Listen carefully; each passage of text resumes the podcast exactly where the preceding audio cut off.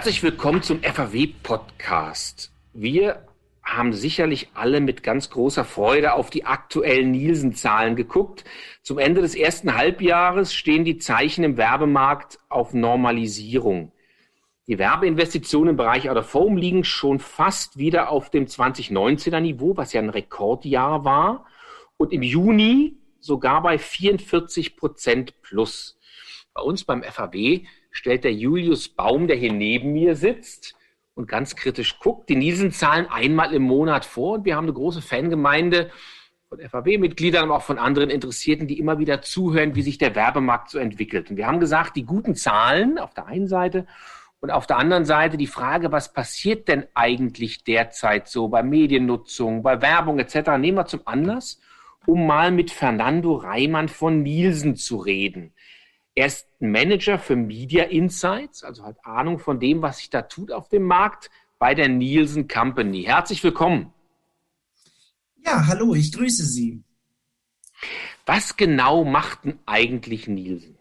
Tja, was macht Nielsen genau? Ähm, Im Grunde muss man da tatsächlich vielleicht anfangen mit ähm, dem Spin-off, der jetzt Anfang des Jahres geschehen ist. Nielsen war früher letztendlich eine Einheit aus dem ehemaligen AC Nielsen und dem Nielsen Media Research. Und im Endeffekt ähm, hatten wir äh, über zehn Jahre dann auch ein großes, das weltweit größte Marktforschungshaus ähm, äh, letztendlich mit Verbraucherforschung auf der einen Seite und Mediaforschung auf der anderen. Und nun mit dem Spin-off ähm, sind es letztendlich wieder zwei autark agierende Unternehmen.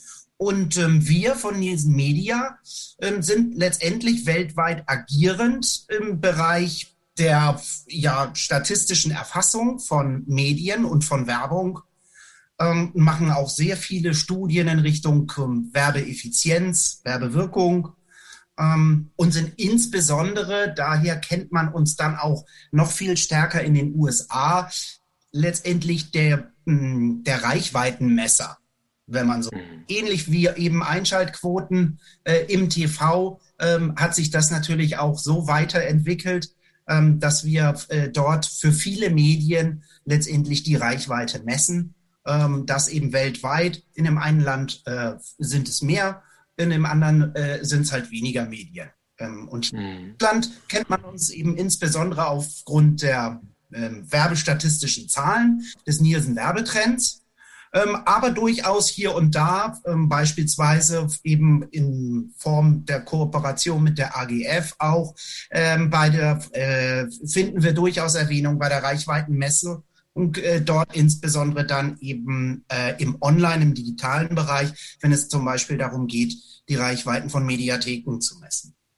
Mhm. Bleiben wir nochmal in Deutschland, über international reden wir gleich noch und auch so, ich sag mal, noch ganz allgemein, was den Überblick angeht. Wie hat sich denn aus Ihrer Sicht der Werbemarkt in den letzten zehn Jahren verändert? Das ist ein ziemlich großes Feld, muss man sagen. Ähm, wenn ich mir jetzt mal vorstelle, wie die Werbelandschaft vor zehn Jahren aussah, hm, muss ich ehrlich sagen, dachten, glaube ich, alle Experten, ähm, dass sich der Werbemarkt noch viel stärker verändert hätte. Ähm, wir haben vor zehn Jahren eigentlich schon ähm, über fast alle Trends gesprochen, die es heutzutage eben auch gibt und immer noch gibt. Und das ist insbesondere eben auch im Zuge der Digitalisierung alle ähm, digitalen Technologien und auch Medienkanäle und äh, Möglichkeiten der Werbung in diesen neuen äh, Mediakanälen. Das ist eigentlich das, was sich eben letztendlich ähm, in eine Richtung entwickelt hat, ähm, äh, die ja dahingehend den ähm, Konsumenten immer stärker auch mit äh, Werbung konfrontiert. Im Endeffekt ist es so, dass in den letzten zehn Jahren sich aber traditionelle ähm, Werbekanäle durchaus weiterhin ähm, sehr gut gehalten haben oder auch weniger ähm, ja, Anteile äh, sozusagen am, am Werbekuchen verloren haben, als man das vielleicht vor zehn Jahren noch gedacht hat. Aber mhm. wenn man sich den, den Kuchen mal von vor zehn Jahren anguckt, ist es natürlich schon zu sehen und klar, dass die digitalen Medien ähm, signifikant äh, im Werbekuchen äh, zugelegt haben, dass Printmedien insbesondere ähm, dort halt auch äh, einige Anteile abgeben mussten. Und ähm, insofern ähm, sehen wir eigentlich derzeit immer noch ein, ja, ein Momentum, wo die Dynamik immer noch relativ stark ist, ähm, wo man sagen kann, ähm, wir befinden uns immer noch in so einem Transformationsprozess, dass tatsächlich auch die Werbung Treibenden ähm, Dinge annehmen, ähm, Technologien annehmen, aber auch Nutzungsmöglichkeiten äh, oder Erreichung von ähm, Rezipienten und Konsumenten annehmen, ähm, sodass dort äh, die Entwicklung der nächsten zehn Jahre eigentlich noch die spannenderen äh, Frage ist. Dann stelle ich, die, dann stell ich die gleich mal. Hm. Wenn Sie jetzt in die nächsten zehn Jahre gucken, was kommt auf uns zu? Ja, das ist, ähm, ich würde jetzt mal ähm, nicht, nicht wieder auf den Zug aufspringen, wie eigentlich alle ähm, Techies, die meistens, wenn sie in der Beratungs- Branche sind, ähm, ja schon über Revolution und ähm, Änderung der komplette Änderung von Medien- und Konsumverhalten sprechen. Ähm, aber ich würde durchaus sagen, dass sich dann eben jetzt in den nächsten zehn Jahren äh, gewisse Dinge etablieren und weiterentwickeln, ähm, die jetzt im Laufe der letzten zwei Jahre so äh, insbesondere auch mit Corona noch stärker an Fahrt gewonnen haben. Und das ist einerseits das zielgerichtetere Werben ähm, und diese Zielgerichtheit, ähm, die macht sich dann sicher auch bemerkbar in der Art und Weise, ähm, wie Unternehmen tatsächlich Konsumenten erreichen wollen ähm, möglichst wenig Streuverluste haben beispielsweise, ähm, sich viel mehr Gedanken machen im Vorfeld, wofür will ich eigentlich Werbung machen und dann eben entsprechend noch gezielter dann die Werbekanäle auszusuchen, ähm, die dann eben auch ähm, erfolgsversprechend sind. Auf der anderen Seite wird es eben auch immer herausfordernder, jetzt wo, ich sage mal, ähm, ein lineares Fernsehen, sprich ähm, die privaten Fernsehsender, ähm, dort ja auch zu kämpfen haben, insbesondere mit Formaten wie Video on Demand, aber eben auch tatsächlich mit dem, dass äh, bestimmte Zielgruppen auch weniger erreicht werden, jüngere Zielgruppen beispielsweise. Die Unternehmen fragen sich mehr und mehr dann auch, wie können wir denn dann ähm, Werbekampagnen starten mit riesengroßer Reichweitenmessung? Mhm. Und dahingehend ähm, sind dann eben auch andere Formate wiederum vielleicht sogar noch spannender als zuvor, ähm, wenn es dann eben zum Beispiel auch mit Außenwerbung darum geht, ähm, äh, über ähm, ja, Flächen dann ähm, zu verfügen, ähm, äh, wo man eigentlich ziemlich gut ähm, weiß, wie viele Leute und ähm, was für Klientels erreicht werden. Und gerade hm. bei großen Kampagnen, die jetzt nicht sagen, ich möchte jetzt irgendwie die zwölf bis 14-jährigen Mädchen erreichen, sondern eben auch tatsächlich ein großes Spektrum, gerade wenn es um Richtung Brand Awareness und ähnliches geht, ähm, da sehe ich zum Beispiel auch die Außenwerbung und dort eben auch insbesondere Formate ähm, Digital Out of Home ähm, dort auch ähm, ähm mit in diesem äh, positiven ähm, Wachstumstrend ähm, der, ja, der, der, der innovativen Werbemedien. Mhm. Es gibt ja gar nicht wenige, die sagen, Außenwerbung ist das letzte Massenmedium. Sie haben es gerade auch schon gesagt, weil es einfach das letzte Medium ist, was so komplett national Reichweite herstellen kann. Die mobilen Menschen sehen es eben, ist unübersehbar, unumgehbar.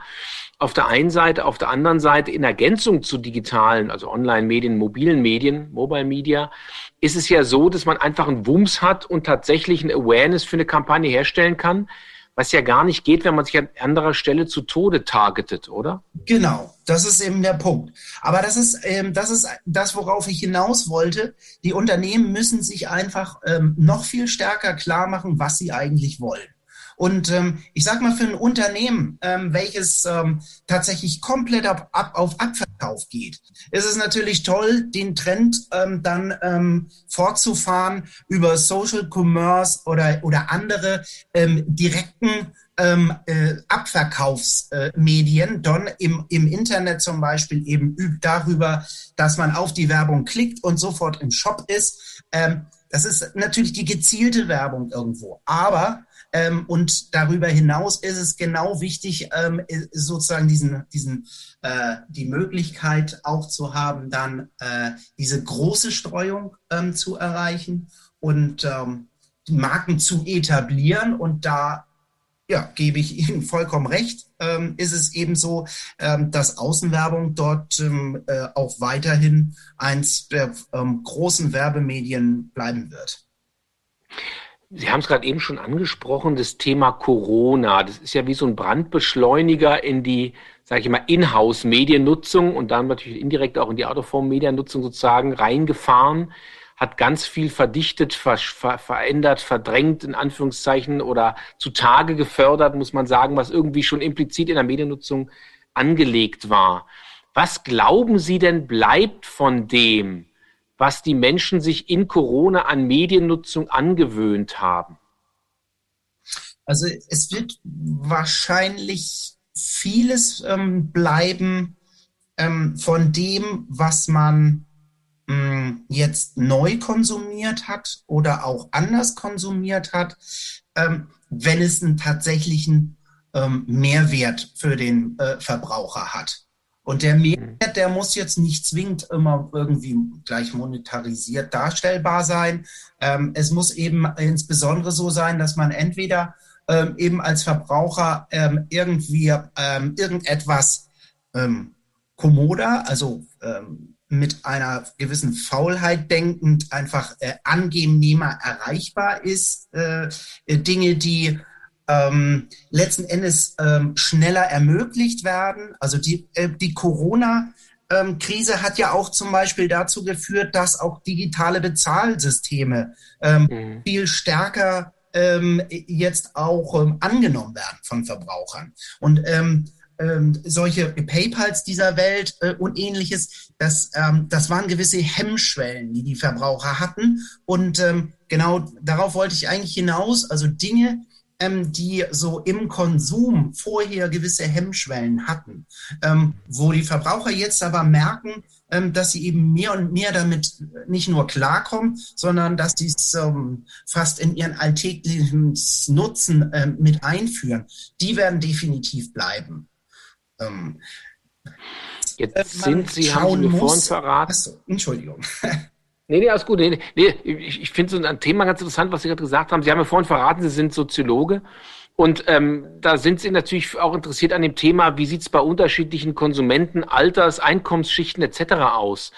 Und man hat ja so ein bisschen den Eindruck, was Sie gerade gesagt haben, bin ich so reingesprungen, dass die Jungen praktisch sich angewöhnt haben, vielleicht auch nicht die ganz Jungen, sich sozusagen über Internet nicht, zu, nicht nur Medien zu, die Mediennutzung zu holen, sondern auch darüber zu versorgen. Die Älteren wiederum kriegen das ja gar nicht so hin. Die müssen dann eben Fernsehen und müssen sozusagen einen Rückkanal versuchen, weiter in der Offline-Welt herzustellen. Kann man das so holzschnittartig sagen? Prinzipiell ist es schon so, ähm, dass die ähm, jungen Zielgruppen so die sogenannten Early Adopter sind. Ähm, wenn es neue Technologie gibt, dann kommt sie ähm, meistens bei den Jungen ähm, eher an. Hat natürlich auch sehr viel damit zu tun, dass diese ähm, einfach in der Art und Weise des Umgangs mit diesen Technologien schon ähm, ganz anders äh, affin sind.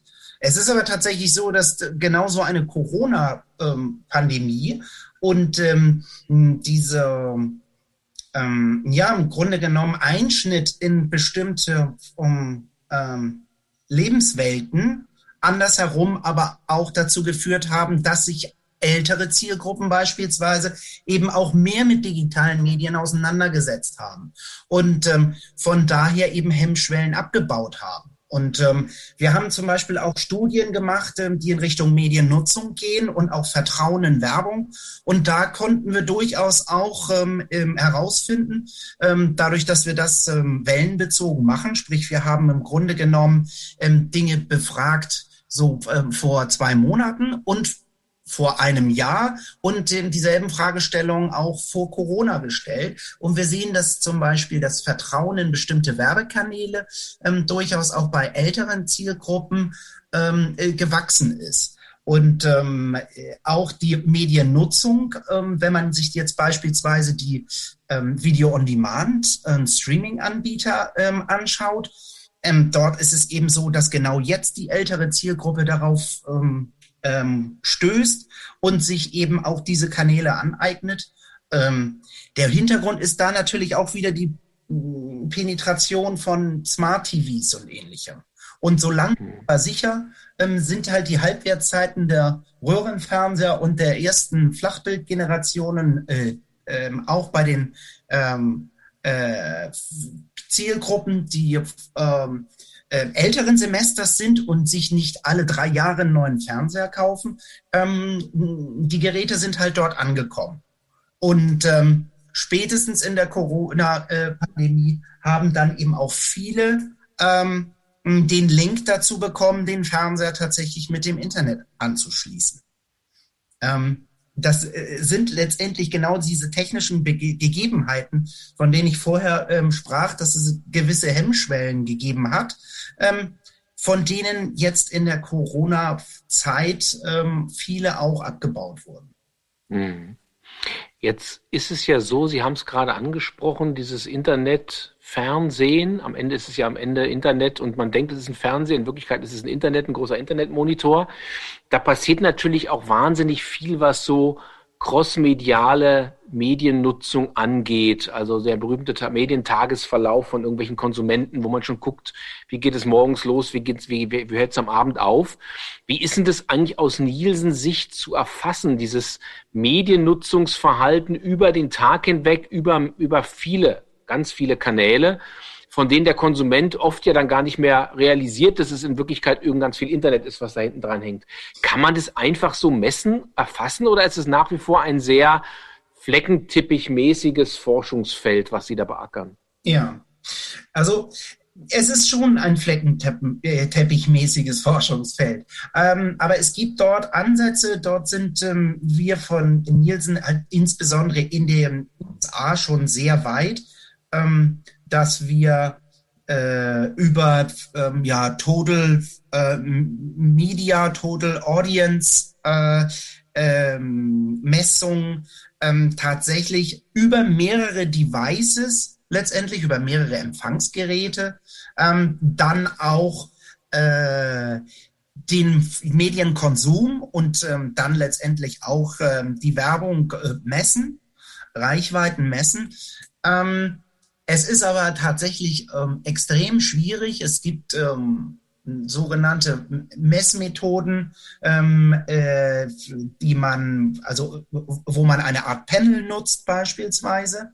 Ähm, ein Panel ist aber dann auch wiederum relativ teuer. Ein Panel bedeutet, ähm, dass wir beispielsweise, ich sag mal, ähm, wir haben hier in Deutschland auch ein Online-Panel. Ähm, dort haben wir dann 15.000 Personen, ähm, deren äh, äh, Online ähm, Bewegung wir messen, also letztendlich ähm, das Online-Verhalten auf deren Desktops und dann ähm, bei anderen 8000 Panelisten haben, messen wir das Online-Verhalten auf ihren mobilen Devices. Wir haben dann auch immer Schnittmengen und ähm, können dann eben über Hochrechnungen dieses auch äh, teilweise bevölkerungsrepräsentativ darstellen. Aber da sieht man eben schon, wie schwierig es ist, im Grunde genommen bräuchte man ja von einer äh, mhm. Person letzten Endes ähm, den digitales Tagebuch oder ähnliches, äh, um dann tatsächlich solche ähm, Verhalten genauer herauszufinden.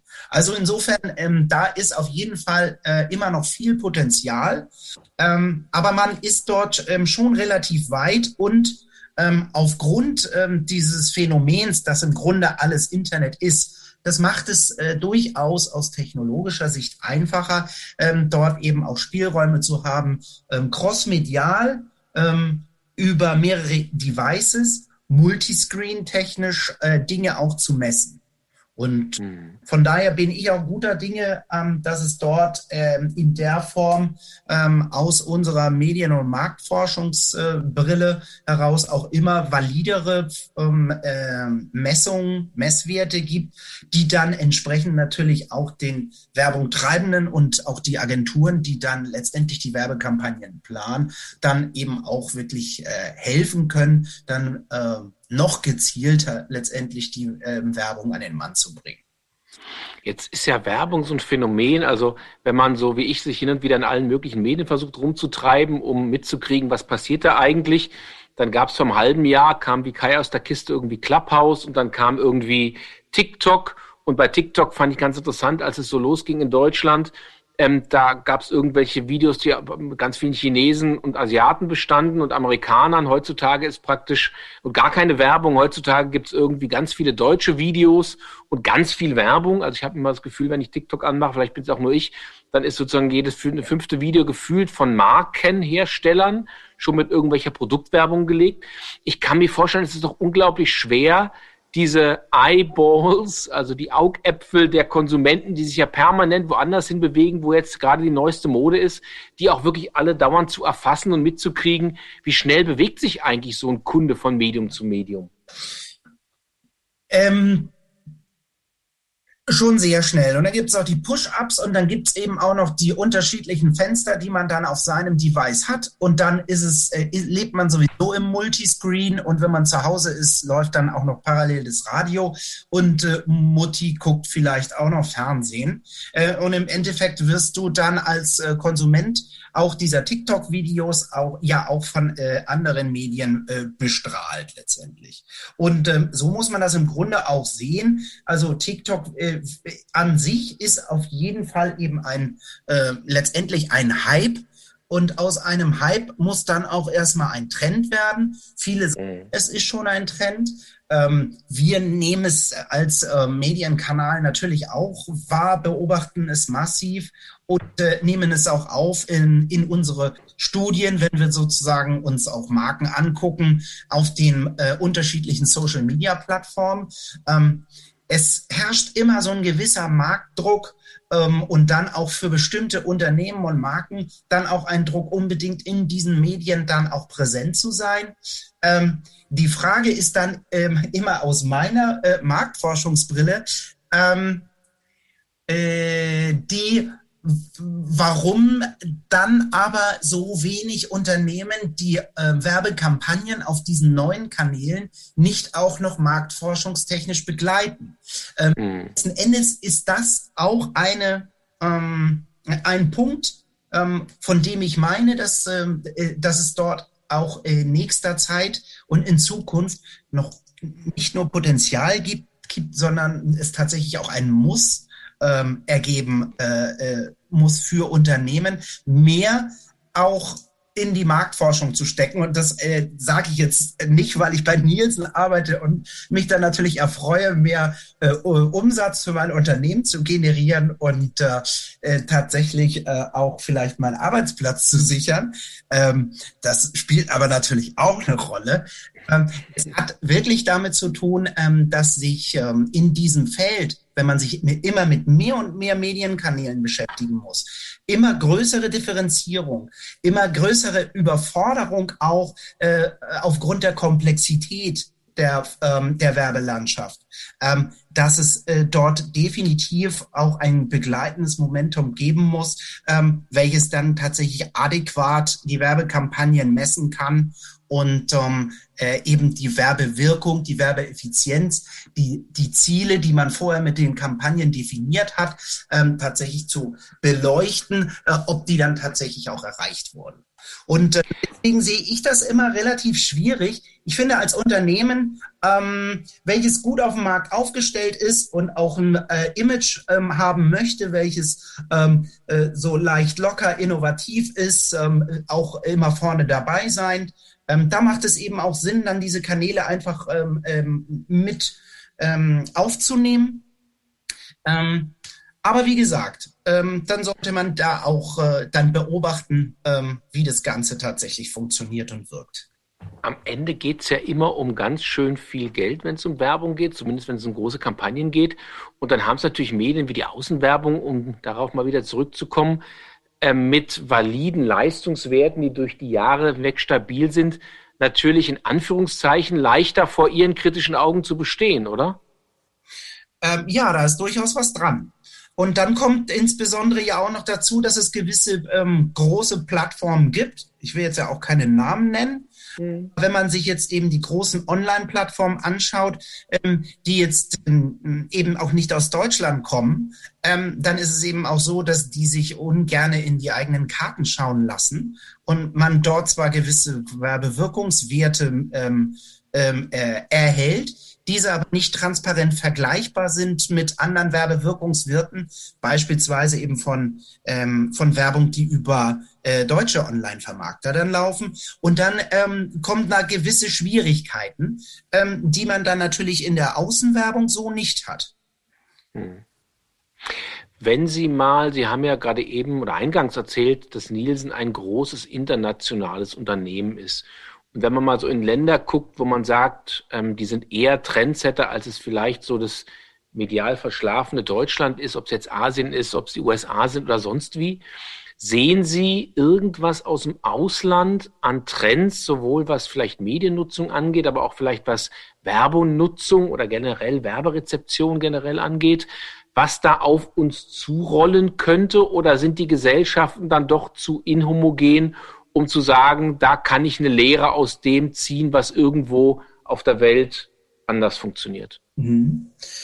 Also in jedem Fall, da gebe ich Ihnen äh, auch recht, ähm, sind, äh, ist die deutsche Medienlandschaft und auch der deutsche Medienkonsument erst einmal relativ konservativ.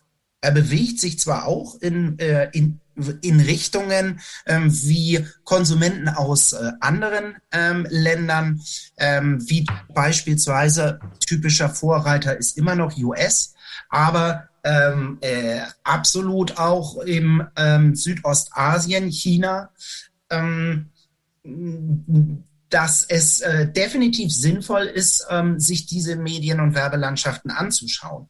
Und gewissermaßen, ich sag mal, vielleicht auch kulturell bedingte ähm, Werbetrends in, ähm, in Südostasien ähm, dann natürlich auch ein bisschen in Relation zu bringen, ähm, ob es tatsächlich dann auch einen Medienkonsumenten äh, hier in Deutschland ähm, per se so affektuiert, wie dort Werbung getrieben wird. Das ist dann auch immer noch eine andere Frage, die man ähm, auch untersuchen äh, kann.